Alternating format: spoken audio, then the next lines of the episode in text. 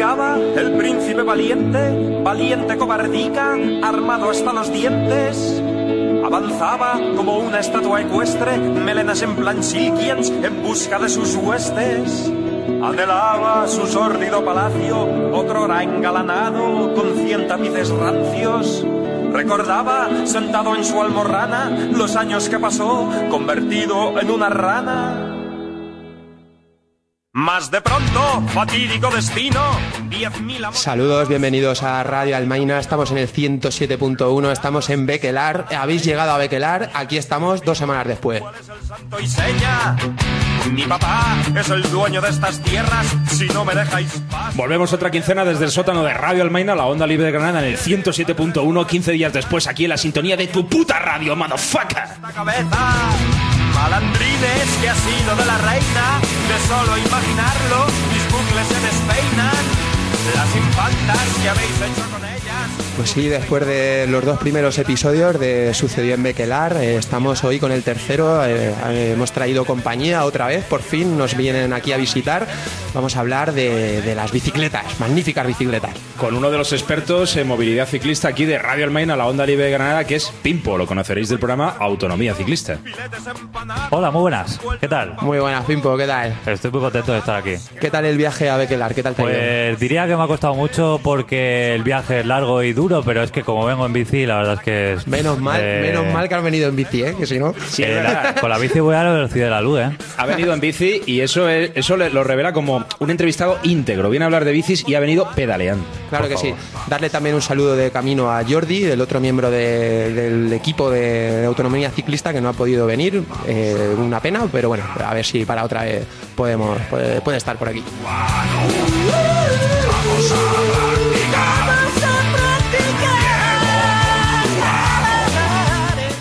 Y en este programa de Sucedió en Bequelar vamos a hablar de la bicicleta como medio de transporte y vamos a hablar de conceptos como, por ejemplo, la segregación ciclista, los carriles bicis, la cantidad de accidentes que estos producen, los lavados de cara que estos carriles bicis le hacen a un sistema de transporte que en realidad no impugnan en su totalidad. Bueno, multitud de cosas por las cuales nos vamos a guiar a través de las palabras del sabio a dos ruedas, Mr. Pimple. Y el príncipe escapaba, maltrecho y moribundo. Pero antes de huir por la comarca, agarró sin que lo vieran. la- Pues sí, pues eh, antes de empezar, Pimpo, te, te queríamos comentar una cosa. En realidad tenemos que reconocer que te hemos, te hemos preparado una pequeña trampa. Somos un poco hijoputas. Por, por el tema este de, de- de ser un experto y tal, nosotros no- nos gusta mucho presumir. El otro día traímos a Gentriciclopedia Juan aquí a hablarnos de la gentrificación. Hoy hemos, decimos que traímos a otro gran experto, pero te vamos a hacer un pequeño test. La, la- te la vamos a jugar, Pimple. Durísimo, Para, para corroborar que, que eres un experto o, o- o que no lo eres. Ponme la siguiente canción, Juan, si no te importa. Y de hecho, mira, esta canción eh, sabíamos hace tiempo que, que- que la odias. Y por eso te la hemos puesto. Porque nosotros queremos que nuestros entrevistados estén lo más a gusto posible. Gracias, un detalle.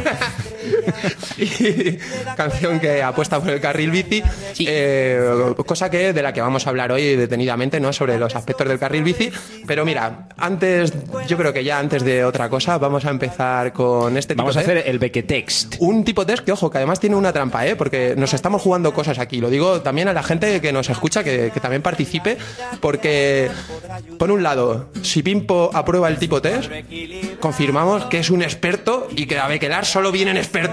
Y si no, le robamos la bici, ¿no? Y si no, nos sirve para tener datos argumentados Ah, vale, vale. para hacer un referéndum a lo largo de las distintas radios libres del Estado para intentar que no se emita autonomía ciclista. Eso, eso, que te la estás jugando, es decir. Oye, pero que Jordi no está aquí. me- Ah, Joder, qué mala suerte. responsabilidad. Y te, roba- y te robamos la bici. Por algo Y no ha podido venir. apaleado y sin Eso bici. tendrás que intentarlo. Bueno, Juan, Bueno, pues, tenemos aquí un equipo de asistencia. pues vamos a ir ya. Ponme la musiquilla de examen, Juan.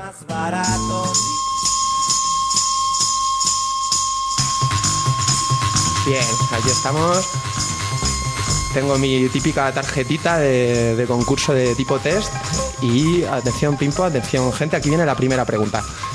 La bicicleta se inventó a mediados del siglo XIX, pero tiene una famosa antecesora. ¿Cuál era el nombre de esta antecesora de la bicicleta? Tenemos opciones. Opción A, el biciclón. Opción B, la máquina de propulsión humana. Opción C, la máquina andante. O opción D, la revienta zapatos. Eh, Ah, por cierto, se me olvidaba, perdón. Claro, tenemos un montón de recursos. Han venido, se me olvidaba saludar. Tenemos a un amigo aquí en el estudio y a otro amigo fuera del estudio que nos van a ayudar a verificar si las respuestas de Pimpo son correctas o no. Entonces, cuando Pimpo acierte, eh, nuestro amigo Paco. que- eh, no, pero cuando acierte, nuestro amigo, nuestro amigo Paco, que, que está aquí con su bicicleta, eh, nos dará un rin rin de bienvenida, ¿no? De, Está todo de bicicleta simpática que pasa a tu lado y te saluda, ¿no? Eso será un acierto. Si Pimpo falla la pregunta, que es lo que yo espero, la verdad. Puede pues- ser. Puede ser que pase. Si Pimpo falla la pregunta, tenemos a José, que está en la calle, eh, eh, montado. Esperándole con una barra de hierro. Ah, mira, Juan, eh, pone el, el sonidillo de acierto, por favor. Ese será, muy bien. Eh, y tenemos fuera del estudio en la carretera eh, a, a otro amigo que nos está escuchando por el móvil y él cuando Pimpo falle eh, hará esta maniobra. Por favor, eh, Paco, que haga la maniobra.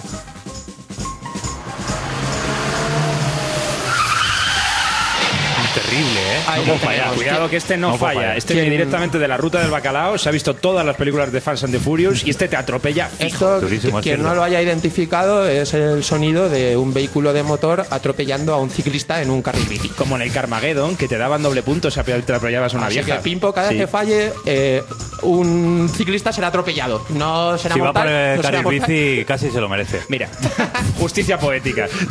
Así que Va a fallar ahora aposta, ¿eh? volvemos a la pre- Perdón por la explicación tardía. Volvemos a la pregunta. Sí, repítemela porque ya se me ha antecesora, olvidado. antecesora de la bicicleta. Opción A, el biciclón. Opción B, la máquina de propulsión humana. Opción C, la máquina andante. Opción D, la revienta zapatos. Opción C, la máquina andante. Y acierta Bimpo. Es un auténtico Muy hacha, bien, sí muy señor, es el auténtico mago de la bicicleta. Pues sí, además en alemán, Lauffahrmaschine o algo así. Sí. Sí, la, pre- la precursora de la bicicleta fue la, la máquina andante, como decíamos, también llamada el velocípedo, eh, que O consistía... Darsiana. O la Darsiana, por, en honor al nombre de, de- de su inventor. casi ¿no? mitológico, sí. El velocípedo consistía en una especie de carrito de madera con dos ruedas, una detrás de otra, claro, y un manillar. El marco era de madera y no había pedales. Para moverse, por tanto, por eso lo de revienta zapatos, pues había que coger impulso con, pues como si estuvieras patinando, ¿no? Ahí con las suelas de los zapatos y eh, ya, pues. Mm. Y para a conducirla se hacía con una vara de madera. Es decir, que la habilidad que había que tener para montar una de estas darsianas era absolutamente espectacular. Pero bueno, luego la aparición de la primera bicicleta ya a pedales está rodeada de una cierta polémica, porque por un lado se le atribuye al escocés Macmillan en el año 1839, pero el invento no está patentado. Así que pocos años después se lo copiaron. Y parece ser que se lo copiaron unos franceses, ¿no es así? Exactamente. El- bueno, en realidad hay un poco Cabrones de polémica en, cuanto al origen de esto. Sí que parece que luego Pierre se- un, eh, fue también un precursor de la bicicleta y eh, se trasladó a París allá por 1863. De Sí, todos dime. modos, ¿cómo serían las primeras bicicletas que en 1885 se inventó en Inglaterra una bicicleta que se llamó la bicicleta segura? Decir, que vete tú a saber cómo serían las anteriores, aunque la verdad es que eso de conducirla con una vara sí que tenía que tener bastante riesgo. Pero bueno, ahí evolucionó, evolucionó, hasta que en los 60 se inventó la bicicleta de pista y a mediados de los 70, pues la bicicleta que inunda hoy en día prácticamente todo, que es la bicicleta de, de montaña.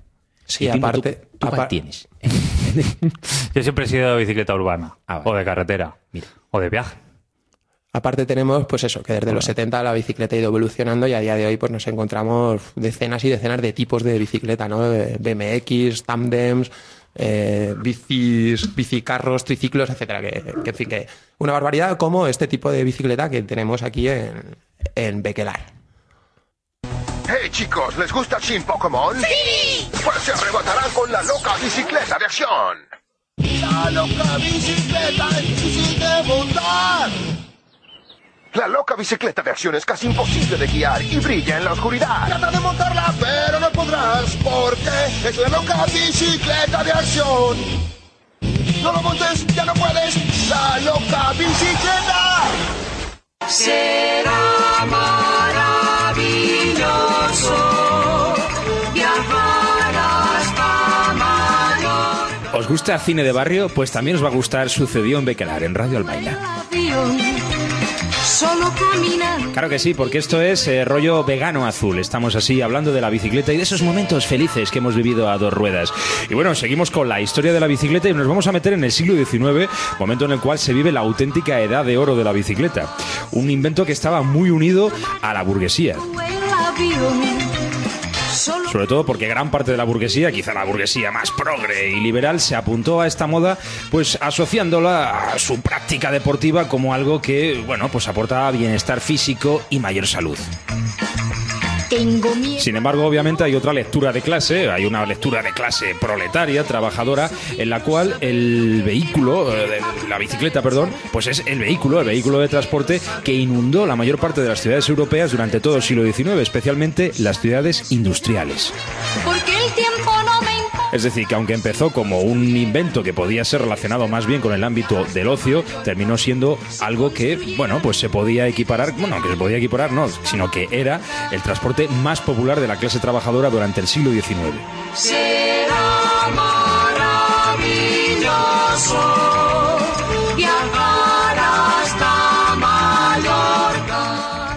Decir también que ya a finales del siglo XIX la bicicleta se va propagando rápidamente de tal manera que incluso se crean las primeras organizaciones y las primeras competiciones ciclistas. Eh, se realizan también excursiones en bici, aparecen publicaciones, revistas sobre bicicletas. Todo muy nice. De tal manera que, la, por ejemplo, la primera prueba ciclista de la historia de, a modo competitivo eh, se registró en mayo del 68, de 1868, en un pequeño circuito a las afueras de París. Participaron siete ciclistas y fijaros las bicis que utilizaban, que, que eran de madera, de, piñón fijo y, y de ruedas de hierro. Una, una maravilla. Atiende, eso es echar piernas. Y bueno, en España esto se retrasó pues aproximadamente hasta los años 30 durante el advenimiento de la República, cuando desde 1932 a 1935 pues se celebraba la Eibar Madrid Eibar en tan solo cuatro etapas. Antes el ciclismo era de largo recorrido. Cuidado que se sigue haciendo algo muy parecido hoy día, ¿eh? Sí, sí, sí. Esa ruta todavía se conserva. Ah, pues mira. Como, como ahora se ha aumentado cinco días, pero. Y no es a Eibar, sino hasta. No sé dónde, pero por ahí cerca. Yo los pondría mm, con bicicleta de madera, como en el siglo XIX, y de piñón fijo, ahí, a sufrir. Claro, y aquí eh, seguimos con esto y eh, podemos eh, comprobar también, un- hay un dato muy importante cuando se habla del desarrollo de las ciudades, del desarrollo de, de la evolución de las calzadas, la pavimentación de los asfaltos y todo eso, se tiene se tiende a entender o, eh, que, Que va asociado al coche. Exactamente, que era el objetivo era facilitar la movilidad de los coches, pero no, en realidad esto surgió a raíz de, de la gente de- que iba en bicicleta, ¿no? Ellos mismos demandaron en su momento que, que esto fuera así, ¿verdad? De hecho, Así en es. 1896 hubo unas, protestas bastante fuertes en San Francisco pidiendo el asfaltado de las calles para las bicicletas. Mm, Sí. Calles de las cuales ahora, pues ya hablaremos luego, ¿no? Que están siendo segregadas. Sí, a partir de estos momentos se produce un desarrollo de- también de la mercantilización de la bicicleta, la fabricación en serie de estas y, eh, y el acceso, como decías tú, Miguel, antes, de las clases trabajadoras a la bicicleta, que, que es fundamental para que eh, se extienda su uso y... Claro, la, cuestión es que la, bicicleta entra en el paisaje urbano como un elemento más de la movilidad que eh, se amolda a cómo se están estructurando las ciudades en aquel momento. De tal manera que lo, lo que queremos insistir es la implicación de la bicicleta dentro del transporte. Es decir, no la bicicleta como algo de ocio para darte un paseíto por un carril y tal, bla, bla, bla, y tomar el aire, ver los pajaritos, sino la implicación que tuvo la bicicleta durante el siglo XIX como el auténtico vehículo de transporte de masas dentro de las ciudades, especialmente industriales, y como eso ha ido siendo segregado poco a poco por el automóvil. Y bueno, pues es un poco pues el, el, el rollo por el cual vamos a ir. Sí, en este sentido, en, en la península histérica, como dices tú, Miguel. Que estamos histéricos. El, el proceso de industrialización y de urbanización más tardío que se da aquí, pues hace, y también más localizado y menos intenso, hace que las ciudades se mantuvieran más compactas hasta hace pocas ep- eh, décadas lo que ha generado una gran cultura peatonal. ¿no? En otros países, esto no lo hablábamos, Pimpo, ¿no? La- Esta diferencia, como por ejemplo países de Europa tipo Holanda, ¿no? Donde el- hay más ciclistas. Exacto. Eh, hay más ciclistas donde allí, dices. Sí. Sí, hay más ciclistas como transporte urbano. Bueno, pues eh, lo, lo habéis pasado muy por encima. No sé si queréis profundizar en el tema de la historia de, Claro. de la bicicleta en Europa, pero un dato muy importante es que eh, la bicicleta en la época industrial se fomenta sobre todo, eh, bueno, y surge en Estados Unidos y en Inglaterra o Gran Bretaña, eh, que es donde mm, surge más la industria, ¿no? Y entonces la, eh, se populariza porque precisamente por la fabricación en serie, como decía Miguel, y por la, por la gente que va a trabajar, ¿no? Ante, anteriormente, antes de esa época, es solo por parte de la nobleza y la burguesía y clases altas se relaciona al ocio y demás, aunque como vamos a ver ahora, en el entorno feminista no se considera tan así. Eh, Cierto. el ocio es considerado por parte de, de los hombres, pero para las mujeres vemos que tiene otro significado que ahora comentaremos. Pero siguiendo esa trayectoria, vemos que luego hay una separación que, que cuando empieza a fabricarse el Forte, el primer automóvil en fabricación en serie en Estados Unidos, ya la bicicleta empieza a descender sus ventas, pero en torno a un 80%. Cierto. Sí, sí, cae en picado a partir del nacimiento del coche. Cosa que no pasa en Europa por eh, primero porque el coste del petróleo está mucho más alto que en Estados Unidos y segundo porque sufre dos guerras mundiales en todas estas Claro. épocas. Entonces el territorio está mucho más perjudicado, la economía también y por lo tanto la infraestructura también y el coche necesita una infraestructura. El coche es como una persona eh, que no puede andar fácilmente por cualquier lado. El coche Claro. necesita una infraestructura bien arreglada. Claro. Entonces, por eso eh, la bicicleta eh, dura, más, eh, dura más tiempo que en Estados Unidos, que dura una década, y en Europa dura más que una década por, por estas condicionantes que decimos. Y, y en el norte de Europa, pues se fomenta más la bicicleta más que en España. Y, y ahora lo tenías ahí dicho, como eso también afecta al, a, está afectado por la organización urbanística, precisamente. Claro, ¿Cuál? sí, sí. Y que en el siglo XIX, bueno, pues la bicicleta es, eh, entre comillas, lo que hoy en día decimos en coche, el utilitario compacto urbano es la bicicleta. ¿eh? El medio de transporte de las ciudades industriales es la bicicleta. No es algo relacionado de ocio, sino para el trabajo, las clases populares. Dices en esa época. Claro, sí, sí. sí. exactamente. hoy, Sí. hoy estamos lejos de eso. Aquí no pasaba porque, como bien decías, eh, las ciudades son más compactas, Mm. la- el- eh, eran más compactas, perdón, antes de la, pues yo qué sé, mediados del siglo XX. Claro. Entonces la gente iba más a pie y por eso hay una cultura en España o en el Estado español de eh, ir a pie a los sitios. Mm. Que eso es un concepto que parece trivial, pero muy importante a la hora de ver qué implicaciones tiene un carril bici en un sitio o en otro, porque sí, como, como mm, sabemos aquí en este programa, porque hemos comentado antes, eh, por ejemplo, haciendo comparativas con ciudades del norte de Europa y con el, eh, Estado español, pues vemos que en España, si, si la gente que va a pie, Eh, el porcentaje de, tra- de- de- de trayectos eh, eh, cotidianos eh, a pie son iguales que la suma de, de ciudades en el norte de Europa de trayectos a pie y en bicicleta. Lo que quiere decir que, que- que, bueno, eh, eh, por ejemplo, en el uso del coche estamos porcentajes muy parecidos. Claro. Eh, es decir, que un mayor uso de la bicicleta no implica un mayor transporte sostenible. Hmm. Eh, Bueno. Ahora seguiremos con estos temas.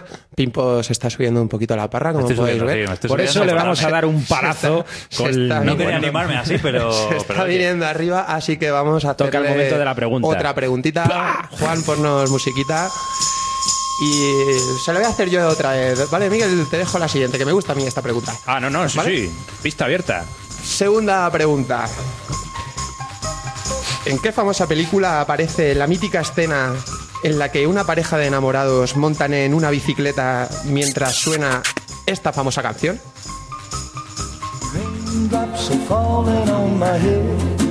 Bien, tenemos la canción. Opciones. Opción A.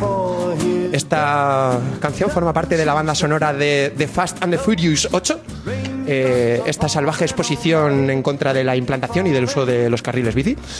Aparece quizá en B, eh, opción B, Los bici voladores. Ya sabéis, polémico thriller, censurado en varios países por el contenido sexual de múltiples de sus escenas. Opción C, la película Dos hombres y un destino. Ya sabéis, el primer western sobre la homosexualidad masculina. O eh, opción D, la película Viven, una simpática comedia sobre la conveniencia o no de una dieta vegana. Buenísimo. Eh, yo de cultura cinematográfica estuvo mal, que me perdone Jordi si al final tienen que dejar de emitir, decir, tenemos que dejar de emitir autonomía ciclista, pero yo diría la opción B. La opción B, ¿cuál era? Los bicivoladores. Es- mm, sí. Pues palazo. Los bicivoladores. ¡Oh! Jordi, lo siento.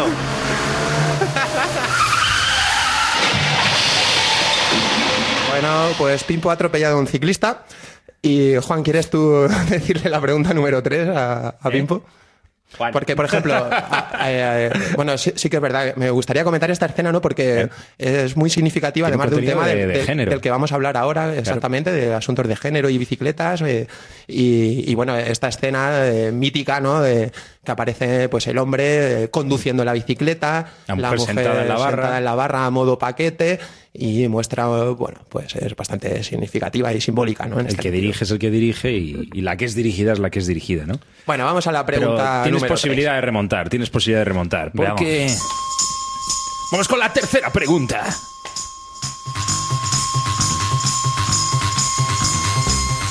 De hecho, una pregunta que tiene que ver también con las cuestiones de género y con las cuestiones feministas relacionadas con la bicicleta. Porque ¿de quién es esta famosa frase? El uso de la bicicleta ha hecho más por la emancipación de la mujer que cualquier otra cosa en el mundo. La primera opción es Emma Goldman, célebre feminista que también decía aquello de si no puedo bailar, tu revolución no me interesa. Hostia. B. El inglés John Boyd Dunlop, creador de la cámara y la cubierta de caucho para las ruedas de bicicleta en 1890. C. El juez de la Audiencia Nacional Sedición Serrano, conocido por ser el primer terrorista de Bequelar. O D. Susan B. Anthony, feminista y sufragista estadounidense. Sin lugar a dudas, la última, Susan. Nuestra amiga Susan. Pues. Eh, Ahí está la bicicleta. Muy bien, right. Has, has remontado, has remontado. No has atropellado a nadie en un carril bici, pero bueno, has remontado. Bueno, pues bien. Está divertido también ahí. ¿Cuántas preguntas puedo fallar eh, del test? ¿Cuántas preguntas hay en el Ya, test? y ya, cuántas falla- puedo fallar? ya, Ya ya ha falla suspendido. Ya ha suspendido. Mierda, joder. Hostia, qué, di- qué duro, eh. Sí, sí, ca- Bueno, la- pregunta que falla, Radio Libre que La se República descuelga de. Bequelar, eh, es dura, eh. No, no, esto, esto es una república, ya lo hemos dicho varias veces, una república reaccionaria, retrógrada y, y tal. Joder, a ver si va a ser una monarquía absoluta en vez de una república. Hombre, claro. Bueno, es que ya es un veremos, principado. Pimpo. Tenemos que ver cómo, cómo evoluciona esto. un Toda- principado ilustrado. Te quedan tres preguntas. Ah, bueno. Ya veremos a ver qué tal será. Bueno, eh, vamos a Susan B. Anthony, que era lo importante aquí. Claro. Eh, con, con esta frase ella decía... Mira, os lo voy a leer, ¿no? Ella decía, dejadme que os diga lo que opino del ciclismo. Creo que ha hecho más por la emancipación de la mujer que ninguna otra cosa en el mundo. La bicicleta le da a la mujer una sensación de libertad y autoconfianza. Yo me con- congratulo cada vez que veo a una mujer montada en bicicleta. La feminidad libre y sin ataduras. Esto lo dijo en 1896. Fijaos. Pero sin embargo, la bicicleta, pues eh, también por encima del tapete, como la discriminación de las mujeres, eh, no solamente en áreas como la política o, o sus derechos civiles y políticos, la educación, la ciencia, la investigación, sino también en cosas eh, a, a priori tan, tan triviales y a priori, como comentamos en un primer momento, unidas al ocio, como es la, bicicleta. Eh, las mujeres carecían del derecho a votar, a poder litigar en un juicio, a tener bienes propios, a tener una propia cuenta corriente, pero es que también incluso carecían de la posibilidad de un pleno uso de la bicicleta. Sí, sí, era una situación muy dura en este momento, la, que sufrían la- las mujeres pues en Europa, en Estados Unidos y en todos estos sitios que estamos hablando donde empieza a desarrollarse la, la bicicleta. Es más, hu- hubo resistencias, la bicicleta, verdad, se propagó muy rápidamente, pero al principio tuvo pequeñas resistencias, por ejemplo, unas venidas desde el mundo de la medicina, ¿no? Pues como había ciertos médicos, ojo, que, que esto, eh, Esto esto, es- ojo, ¿eh? ¿no? Que decían que, pues eso, había médicos que estaban dispuestos a disuadir a la población el, el uso de la bicicleta y predecían nuevas enfermedades que, por un lado, estaban las que afectarían a los ciclistas en general, los las ciclistas, que era la, la joroba ciclista O la cara de ciclista. y la de cara, la cara de bicicleta, que, que- que- que yo digo yo, pero, pero habrá cosas, ¿no? Que te digan de cara, ¿no? Carapán. Carapolla, ¿no? Cabeza buque. La bicicleta Pero así ca- Cada como- bicicleta, sí, sí. Cara bicicleta me, me- Muy chupado, lo ¿no? Cuando lo he leído me ha dejado impresionado, la Pero verdad. lo fuerte es lo del sillín higiénico, porque realmente aquí no se trataba de que, mm, bueno, pues no tuvieran algún tipo de lesión, no se metieran un tortazo, no era cuestión de disuadirlas de los posibles peligros que obviamente tiene la bicicleta, como cualquier otro medio de transporte, sino disuadirlas, esto iba en concreto para las mujeres, de cualquier forma de placer, porque el concepto de sillín higiénico lo desarrollaron algunos médicos durante el siglo XIX para intentar evitar o reducir la posible excitación, el posible gustirrinín, el posible roce-roce guapo-guapo Sí, que sí, te da rico, el sillín contra el, bueno, los genitales femeninos. Sí, a esto dos puntualizaciones. Primera, no es tan antiguo, es decir, yo todavía tengo en el móvil guardado dos fotos que me llegaron de una iglesia, iglesia Pentecostés o algo así, que eran dos carteles en contra de la bicicleta por parte del uso femenino y también por parte del uso masculino por el placer que pudiera dar en el ano a los hombres Vaya. Ah, mira. y también porque era una máquina del diablo y su argumento principal era cómo una máquina de dos ruedas pudiera, eh, pudiera rodar sin caerse. Hombre, por el Entre la diablo, máquina del eso lo diablo, sabe sí, todo el exacto. mundo, claro. Pero bueno, aparte de esta curiosidad, que es real, eh, el otro punto es que yo tengo más de una amiga, bueno, en concreto dos, que me han dicho que han tenido orgasmos sobre la bicicleta al subir a hacer grandes esfuerzos Vaya. y con ciertos roces. O sea que, bueno, eso es una cosa curiosa. Interesante. Voy a tener que hacerme una pues- operación de cambio de sexo y comprarme una buena bici. No, hombre, pues en el anodo también tienes ahí. Ah, no, no, sí, sí. No, desde Sucedió en Bequelar os invitamos a que practiquéis el medievo con vuestro culo, siempre, por supuesto. Eso que no falte. en este programa con bicicletas. Pero bueno, eh, a pesar de los esfuerzos, pues ya veis, conservadores, ¿no? De, por reducir el impacto de la bicicleta, esta supuso un antes y un después en la vida de las mujeres. La- por ejemplo, en el cambio de vestimenta, muchas mujeres, pues eh, a la hora de conducir y llevar bicicletas, pues Las claro, faldas grandes con los corsés ahí. Exactamente, claro. las cambiaban, pues en aquella época eran los pantalones bombacho, lo que estaba de moda, pero en fin, a fin de cuentas, ropa cómoda, ¿no? Para poder. Ropa cómoda que se asemejaba más a una estética masculina y que en aquel momento era una auténtica revolución visual, Total. era una auténtica re- revolución de género. De hecho, había una prenda que específicamente se inventó para la mujer, por parte de una mujer, para usar la bicicleta, que no- nosotros mencionamos que es eh, el bombacho, pero se llamaba Bloomer en, en Estados Unidos y en Inglaterra. Es una prenda específica que inventó una mujer para mujeres en bici. Ajá, Claro. Es decir, que provocó una serie de cambios en la vestimenta que, de hecho, bueno, ese tipo de cambios en la vestimenta, pues muchas veces han sido muy polémicos dentro de las relaciones de género. La bicicleta, de hecho, antecedió al voto femenino y fue un vehículo eh, para, para obtenerlo. Por ejemplo, la nueva mujer fue el término usado en la década de 1890 para describir a la mujer moderna, que rompió con las convenciones sociales trabajando fuera de casa, rhuyendo del rol tradicional de esposa, de madre y, bueno, siendo políticamente activa pues en todo el movimiento a favor de- del sufragio femenino.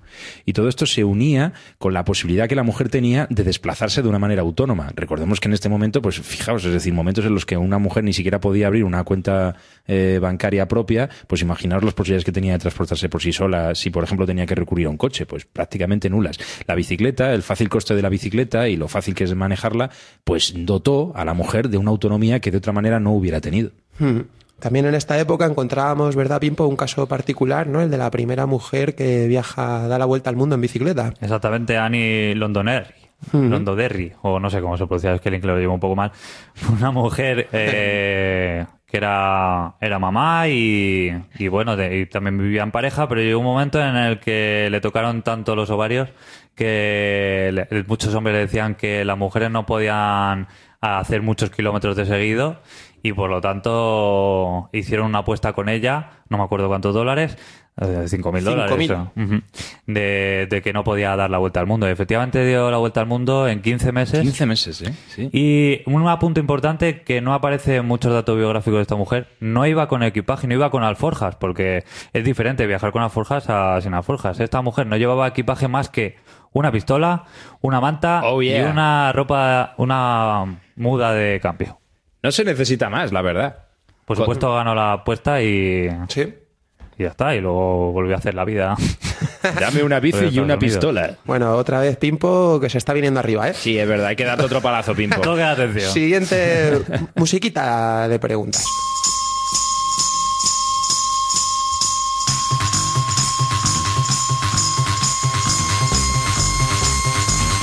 Bueno, cogemos la tarjeta de las preguntas, Vamos a leer la introducción. Vamos a la mandanga buena, ¿eh? Ahora, ¿eh? Pregunta número 4. Bueno, como todos y todas las oyentes saben, y aquí en la mesa también lo sabemos, es por todos conocido que los ciclistas son unos drogatas. Entonces, vamos a comprobar Meterse ahí a lo loco. el nivel de conocimiento de Pimpo en estos asuntos. Por cierto, Pimpo, ¿por qué, por qué, por qué os drogáis tanto? No, de verdad me preocupa, ¿eh? Me preocupa. A ¿En, autonomía, mire. ¿En autonomía ciclista también o...? Mi droga es la bici. eh. Os corro el vicio. Si es eso lo que me preguntas. eh. Sí, sí, sí, era- sí, no sé ni para qué te pregunto. La verdad, pregunta número 4. ¿Por qué es famoso el estadounidense Lance Armstrong? Opción A, por su mediático conflicto con su hermano Neil después de que éste no se llevara la bicicleta a la luna. Opción B, por tener la capacidad de ganar seis Tours de Francia consecutivos bajo los efectos de las drogas. O opción C, por pegarle un puñetazo a Mariano Rajoy. Opción B, las drogas y los tours. Muy bien, Pipo. Muy bien, muy bien. Pero hubiera sido maravilloso que fuera la C, ¿eh? Sí, no hubiera estado mal. De todas maneras, hay más relación entre las bicis y la droga. Sí. Porque, por ejemplo, bueno, eh, los que hayan seguido un poco la historia de la contracultura y de cómo los ácidos han intervenido en la historia de la contracultura del siglo XX, pues os conoceréis el nombre del doctor Hoffman, este que fue el gurú del LSD en la California de los, bueno, empezó en los 40, siguió experimentando en los 50, pero bueno, eclosionó con la historia del movimiento hippie a finales de los 60. Pues este hombre eh, experimentó un viaje muy lisérgico cuando en abril de 1943 hizo un experimento científico con el LSD, con el LSD en el cual ingirió una enorme cantidad de la sustancia y se fue de camino a casa en bicicleta, pues anotando todo lo que ocurría. Albert Hoffman lo probó, Albert Hoffman lo sintetizó y con su bicicleta bien voló. Con su bicicleta, con su bicicleta, con su bicicleta. Bicicleta psicodélica. Y llegamos ya a la aparición del, del coche. En Estados Unidos, bien lo decía antes Pimpo, la década, o sea, la edad de oro de la bicicleta duró aproximadamente una década hasta que llegó el Forte que tú mencionabas. Hablamos de más o menos desde las cifras eran 1899 en Estados Unidos, se venden 1,2 millones de bicicletas. En 1908, que aparece el Forte, se venden 160.000. La influencia es importante. Claro, es el primer eh, coche de producción en serie a un precio más o menos asequible, asequible para las clases medias. De tal manera que se empieza a dar una cuestión mm, pues eh, bastante jodida, que es el inicio de la segregación ciclista. Es decir, antes pues estábamos comentando de que las calles se habían asfaltado por la presión de los ciclistas para poder circular mejor por ellas. Y ahora los ciclistas son segregados de esas calles que han sido asfaltados gracias a la presión que han hecho, como por ejemplo en esas protestas que hubo a finales del siglo XIX en San Francisco, para poder introducir al coche. Y es la bicicleta la que es poco a poco arrinconada y segregada de la movilidad urbana. Así es. Eh, Estos momentos en la radio son buenísimos para que iba a entrar música o algo. Eh, Yo estaba a punto de tirarme un eructo y romper el clima. De acuerdo. Pero Eso, eso es una cuestión muy importante porque muchas veces un argumento es eh, eh, para fomentar, o sea, suele ser eso es la falacia carrilbicista, que eso la podemos llamar. Eh, no podemos usar la bici si no hay carril bici. Esto está como argumento debajo de muchas excusas que se ponen por lo que no se usa. eh, no- ¿Por qué no se usa la bici hoy en día? Oye, porque no hay carril bici. Ojo, es que el ayuntamiento no pone carril bici. Es que el Estado no da subvenciones para carril bici. Bueno, pues que se sepa todo el mundo que el carril bici se inventó precisamente Para segregar. para segregar, para quitarlo del medio. También pensando, en algunos libros se comenta que eh, los arquitectos cuando empezaban a diseñar las calles, teniendo en cuenta que el coche cuando empezó a aparecer sería el vehículo del futuro, porque era un coche que no tenías que pedalear, no tenías que hacer esfuerzo, entonces sería el coche del futuro, entonces dijeron, vale, todavía se usan las bicis, pero llega un momento en el que ya no se usará la bici, porque será el coche eh, que todo el mundo use, ¿no? Y cuando los pobres ya, todos los pobres puedan tener coche, ya se dejará de usar la bici. Por lo tanto, los podemos arrinconar aquí y, y Y cuando se las extinga, pues, pues la, aumentamos la acera o ponemos aparcamiento, ¿no? Entonces, eso se inventa precisamente para quitar del medio a los ciclistas, no para fomentar su uso. Es muy importante. Claro, eso es muy importante para concebir todas las políticas de movilidad que hay hoy en día, donde se vende el carril bici como un intento de introducir a la bicicleta dentro de la movilidad urbana y en realidad no, en realidad incluso la, la segrega aún más del concepto de movilidad urbana. Exacto, lo- el paradigma lo tenemos en Holanda. En Holanda, si nosotros vemos vídeos de los años 50 o de los años 60, veremos calles abarrotadas de bicicletas, Cierto. pero una barbaridad. Sí, sí. Y de repente, después de que empiezan las políticas de segregación y de carril bici, eh, pues vemos que los coches son los que tienen mayor presencia y que las bicis, aunque haya muchas, están así como apiñadas en un carril bici eh, cuando hay veces que incluso la carretera está libre, pero como ya se ha, se ha mm, introducido la necesidad de ir por carril bici, ya no se usa la calzada, ¿no? Entonces, eh, lo que se ha hecho es no favorecer el uso de la bici, todo lo contrario. En Holanda incluso, en Holanda que es el paradigma del paraíso de la bicicleta. Bueno, pues no. Eh, que se use tanto la bicicleta tiene más connotaciones culturales que viarias e infra- y de infraestructura. De hecho, por infraestructura han invalidado la bicicleta como medio de transporte efectivo. Eh, creando pues que la bici tenga que reducir la velocidad de transporte, por ejemplo, por carriles bici tenemos que hacer una puntualización. Carril bici llamamos a lo que la ley llama carril bici. ¿Vale? Porque otro argumento suele ser, eh, carril bici es que depende cómo se haga. Bueno, eh, el carril bici, según estas leyes europeas, es una eh, infraestructura creada para la bicicleta que tiene de ancho 1,20. Eso es un carril bici. Eh, con esa anchura, que es como se crean todas las infraestructuras de segregación de la bici, no podemos ir a más de 10 kilómetros por hora, 15 a lo máximo, de forma segura. Es decir, una bicicleta puede ir fácilmente a 25 kilómetros por hora en llano. Sí. Eh, no podemos ir a esa velocidad en carriles bici.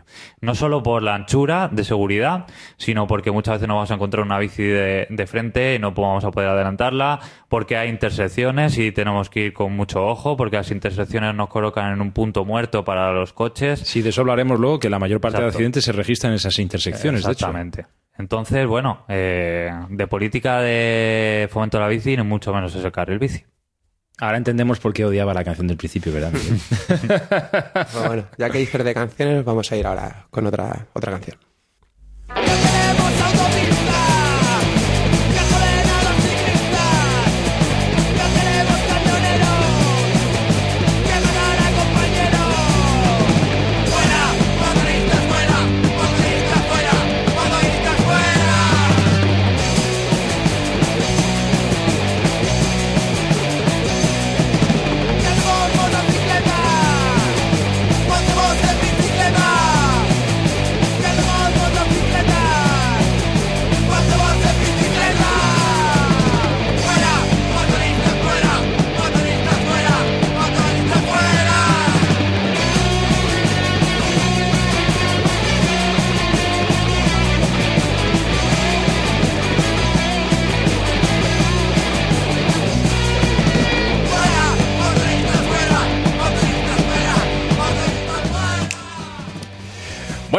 Y volvemos aquí a Sucedió en Bequelar en el 107.1 de la FM o si nos está escuchando a través de cualquiera de las ondas libres que nos redifusionan a lo largo y ancho de toda la península histérica.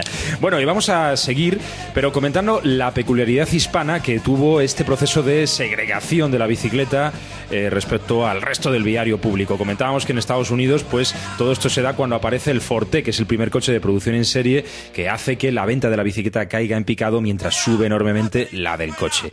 ¿Cuándo ocurre esto en España? Bueno, pues como siempre vamos un poquito a la rezaga de algunos otros países, pues ocurre mm, bastantes décadas más tarde, aproximadamente en torno a los años 60, después de la aprobación de los planes de estabilización del 59, cuando se empieza a industrializar en masa las periferias de las ciudades. Eh, Eso es lo que estabas comentando antes, Pimpo, ¿no? De que como en este país la industrialización es más tardía y las ciudades por consiguiente permanecen durante más tiempo compactas, estamos más acostumbrados a la peatonalización, a movernos eh, a pie. Sin embargo, la segregación ciclista se empieza a producir, quizá no tanto, obviamente, en una manera tan fuerte como la que comentábamos antes en Estados Unidos o en el Reino Unido, donde la bicicleta fue el transporte por antonomasia de las clases populares durante el siglo XIX, pero sí se empieza a producir durante los 60 y también de una manera parecida a lo que comentábamos antes en Estados Unidos.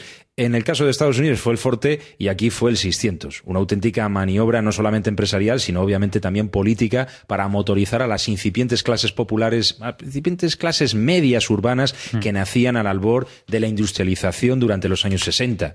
Eh, fue el gran icono de la nueva clase media, el gran icono del desarrollismo franquista y en última instancia pues también eh, para los ciclistas, pues ese icono de lo que supone ir dejando de lado cada vez más la bicicleta dentro del viario urbano, apostando cada vez más pues por una motorización, por un transporte por un transporte a motor.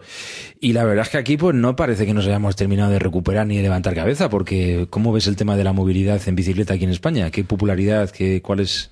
Aquí se cuenta que nunca ha sido la bicicleta un medio de transporte de la leche. Eh, y, y en realidad es una cosa que a mí no me preocupa. A mí no me importa que la gente no coja la bici. Eh, el- a mí me preocupa mucho más el nivel de contaminación Claro. que tenemos en nuestras ciudades y la forma de movilidad que hay en las ciudades. Más motor, no motor, ¿no? Exacto. Incluso transporte público, si me apuras. eh, no, eh, me hablo de vehículo privado, ¿no? Eh, eso es lo que a mí me preocupa. Por ejemplo, la autonomía ciclista también nos preocupa más. Nosotros no queremos que todo el mundo coja la bici. Nosotros nos preocupa que no haya tanto, tanto vehículo a motor, y tanta violencia en la calle y tanta velocidad que impide la convivencia en una ciudad. Nosotros al final lo que hablamos es de otros modelos de ciudades. Eh, modelo de ciudad donde se vuelva a habitar, donde se vuelva a decir, donde se vuelva a, vivir, a convivir entre la gente, donde se su- pueda surgir una conversación si que te vaya a atropellar o una bici que va por la acera o el ruido de un camión que te está ensordeciendo, ¿no? Eh, es un poco eso, porque muchas veces eh, a partir de la industrialización yo creo, bueno, supongo que es a partir de ese momento, eh, hoy día por lo menos es así, tenemos la concepción de la calle, de que la calle es un sitio de tránsito, de que la calle es un sitio para ir de un, de movernos de un lado a otro. Y yo creo que sería mucho más interesante volver a una ciudad donde eh, podamos convivir en la calle y te puedas parar tranquilamente a hablar con tu vecino sin estorbar a nadie, ¿no? Claro, que los espacios públicos realmente sean espacios de convivencia. En última instancia, la cuestión de la bicicleta es una cuestión que se inscribe dentro de otro modelo de ciudad, ¿no? Exacto. Claro. Y precisamente hablando de esto, de, de las bicicletas, los coches, vamos a lanzarte una pregunta, Pimpo. ¿Una bici más, un coche menos?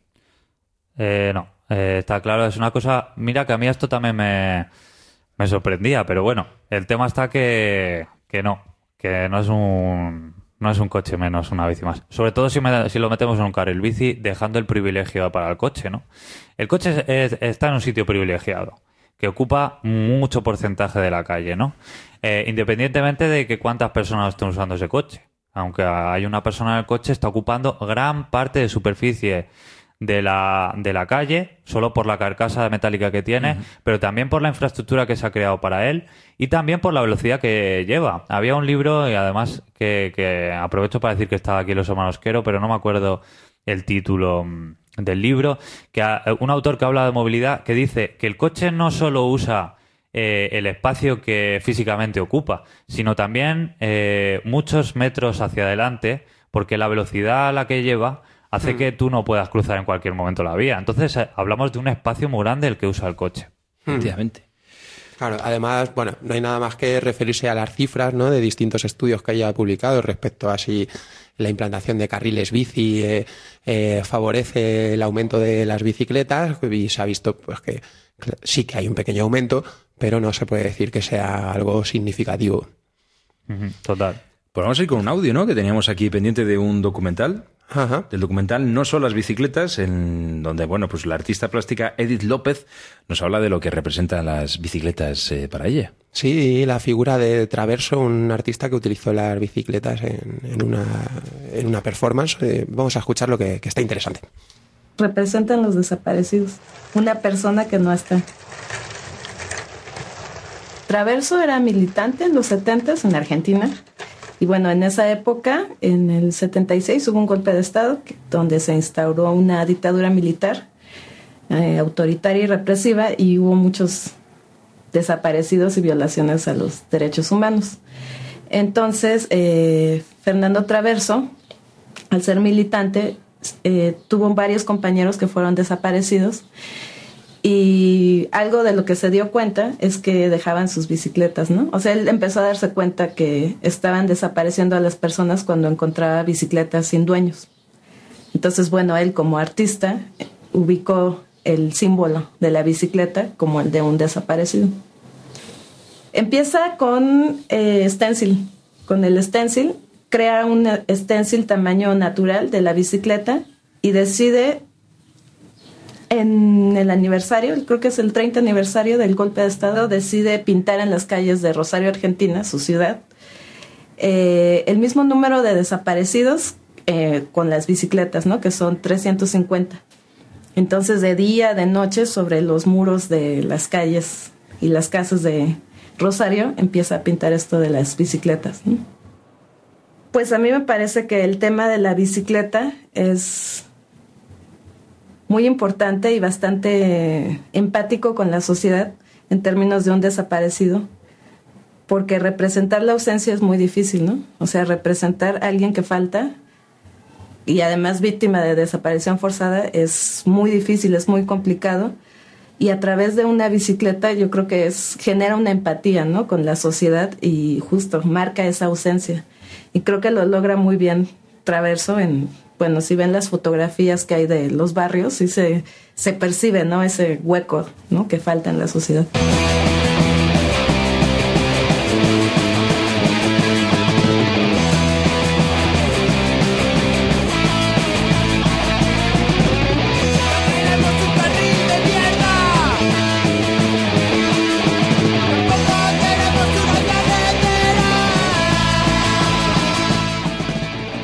Estamos en su ciudad en Bequelar, estamos con el tema de las bicicletas en el 107.1 en radioalmaina.org. Vamos con prisa, como no, vamos en bicicleta Claro. y vamos a pasar a hablar sobre las políticas de promoción ciclista. En primer lugar, un apunte. Eh, estas políticas se basan principalmente en tres que podemos llamar prejuicios. ¿verdad? Totalmente, sí. El primero sería, eh, se basan en que... ciclistas son un estorbo, ¿no? Eh, Ah, vale. Eh, que circular en bici es muy peligroso y no es posible la coexistencia y que las los ciclistas son incapaces de conducir de forma autónoma y segura. Ajá. Entonces, a, a este respecto, eh, lo primero se nos ocurría, ¿verdad, Miguel? Una pregunta para Pimpo, ¿no? Claro. Que eh, habíamos leído eh, sobre el tema ¿no? de pa- pacificar el tráfico. Exactamente. Pues nada, era precisamente que es un concepto, ¿no? Que, ¿Qué significa exactamente este concepto de pacificar el tráfico? Es fácil, es simplemente eh, restar violencia a, a la velocidad del coche, ¿no? Y por tanto, reducir la velocidad. Eh, reducir la velocidad máxima del coche en el área urbana. Y se considera una velocidad estándar de reducción y pacificación del tráfico 30 kilómetros por hora o 20. Y Pimpo, ¿qué, qué puedes comentar tú? ¿Qué opinión tienes sobre los resultados de este tipo de práctica, por ejemplo? Pues muy buenos. eh, en realidad, en autonomía ciclista y también a modo personal, eh, a nosotros nos gusta mucho eh, el, tema de ciclocarril, que en el programa de eh, autonomía ciclista hemos comentado varias veces la diferencia entre carril bici y ciclocarril. El ciclocarril es simplemente una vía normal de tránsito de coches, pero con una reducción de 30 kilómetros por hora como velocidad máxima y con una bici pintada en el medio, eh, digamos, legitimando a la bici para el uso de ese carril aunque no haría falta esa pintura en, la- el carril, pero por lo menos para que el coche mm, se vaya acostumbrando a que la bici vaya por el centro de carril, que es el modo más seguro de circular en la Y la ciudad. respete como un vehículo más. Y así por, por fin salga de esa segregación que es el carril bici, ¿no? Exacto. Una, una segregación que a propósito no es legal, eh, porque el coche es un vehículo. Y como vehículo no tiene por qué ir por otro sitio que no sea la calzada, a no ser que haya una vía específica para él, como el Hmm. carril bici, pero que, como vemos, no es una cosa que nos guste mucho por los diversos argumentos que tenemos. ¿no? ¿Y qué nos dices el tema de los accidentes precisamente mm, que provocan los, los carriles bici, ¿no? Porque a veces los carriles bici se han vendido como un elemento de seguridad para el ciclista, pero en realidad estamos, hemos estado viendo pues estadísticas preparando el programa y la verdad es que precisamente antes comentabas algo de que el carril bici obliga al ciclista a ir por zonas que terminan siendo puntos ciegos para el conductor y que el conductor de un coche y que cuando gira ahí hay una gran cantidad de accidentes y no Sí. parece que baje la siniestralidad, ¿no? Exactamente. Eh, lo primero que hay que decir, como, y, y que lo vuelvo a repetir porque lo he dicho antes, en las vías ciclistas, los carriles bici, las vías ci- ciclistas segregadas, no fomentan el uso de la bici principalmente porque el, el principal potencial que tiene la bicicleta es transportarte de una forma más o menos rápida y la reducción de su velocidad en los carriles bici es, es drástica si quieres Claro. circular con un mínimo de seguridad. Empezando por ahí. Pero es que en cuanto a seguridad, las intersecciones tenemos es, es donde se dan la mayor parte de, lo- de los problemas y de accidentes, muchísimo más que en calzada simplemente.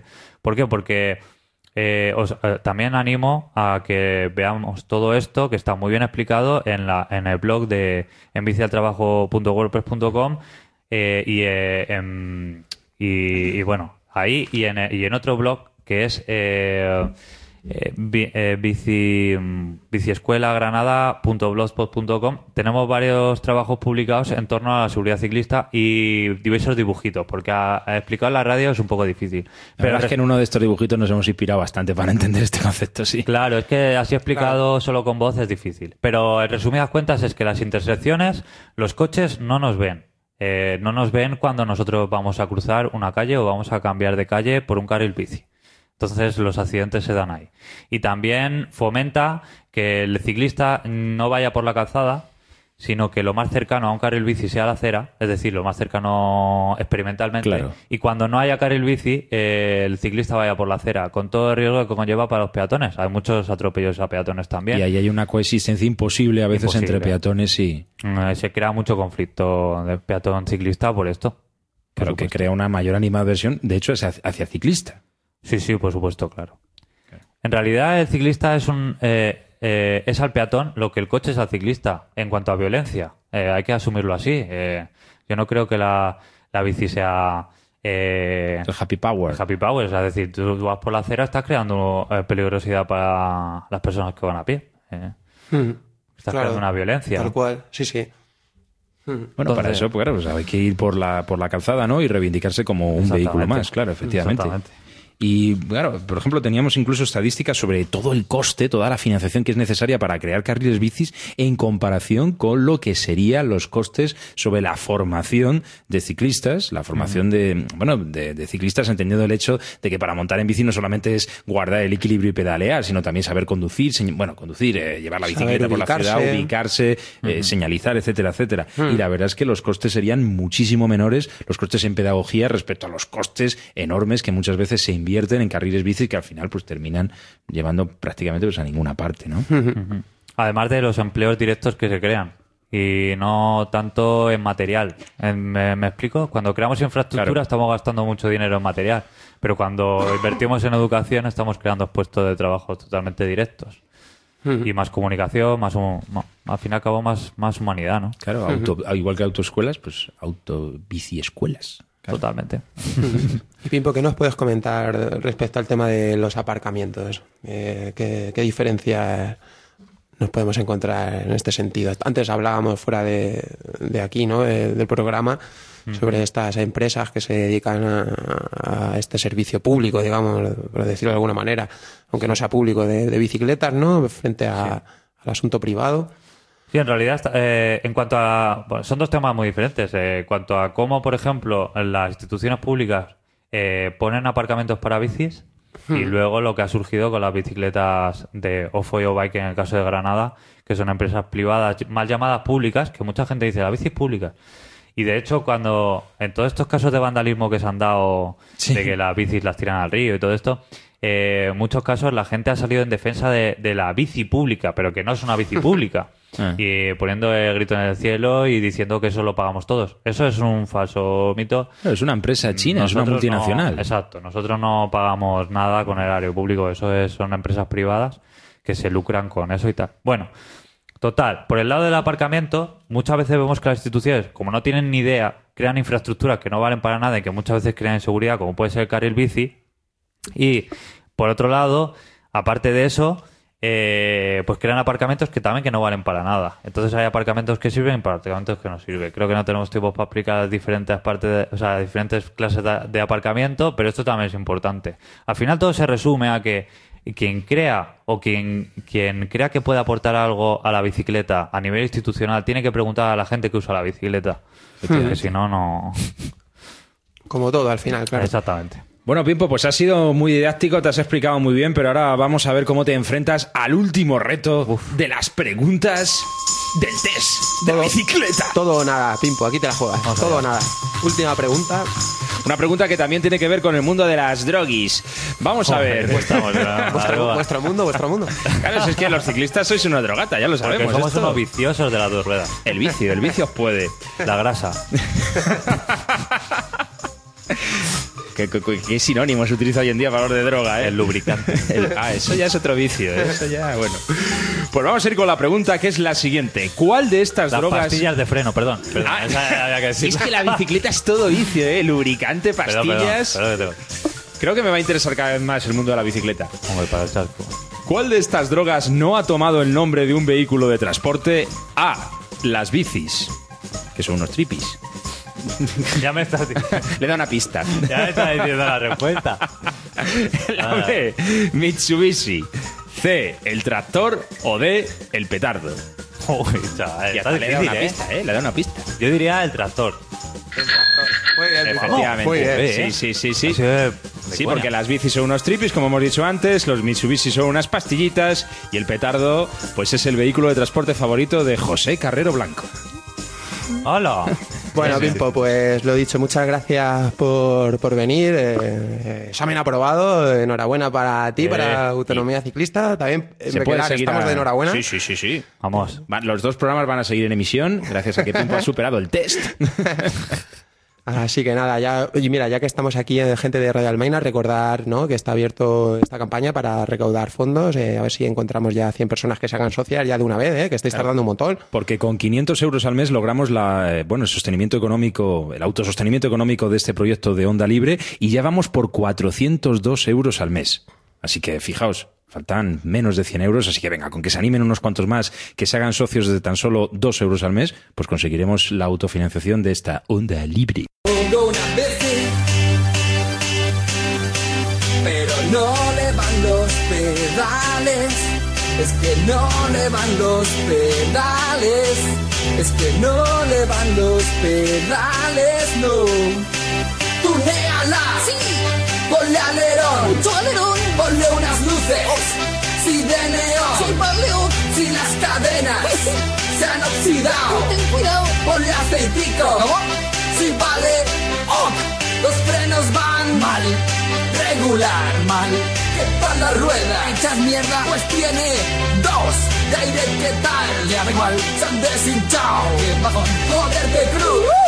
Menudo trasto inservible. Tú dale, tú dale sin pedales, tú dale. Tú dale, tú dale sin pedales, tú dale. Tú dale, tú dale sin pedales, tú dale. Tú dale, tú dale, dale. Con los terroristas.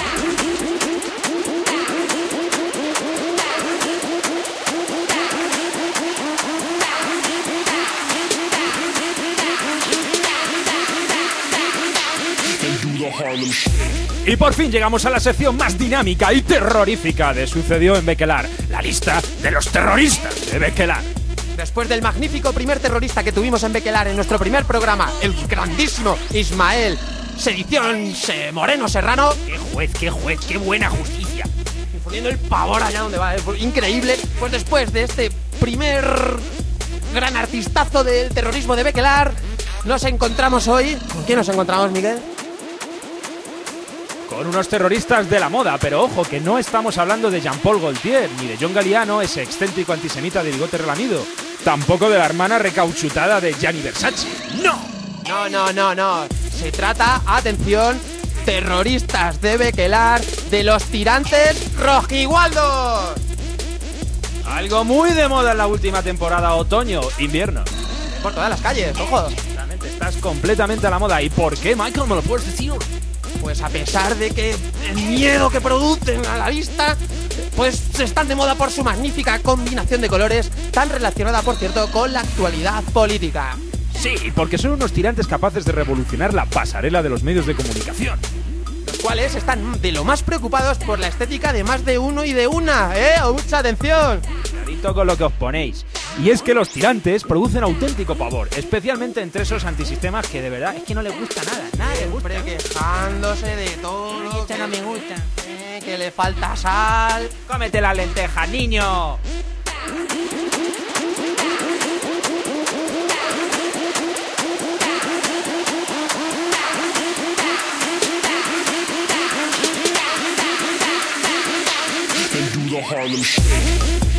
En fin, estos eh, tirantes que son una auténtica pesadilla que comenzó allá por los años 70, cuando, cómo no, el demócrata de toda la vida, Manuel Fraga Iribarne, los pusiera de moda. ¡Qué estilo! ¡Qué manera de lucir bañador en palomares! ¡Qué manera de lucir tirantes en la transición! Desde entonces, este terrorífico complemento va despertando el terror allá donde aparece.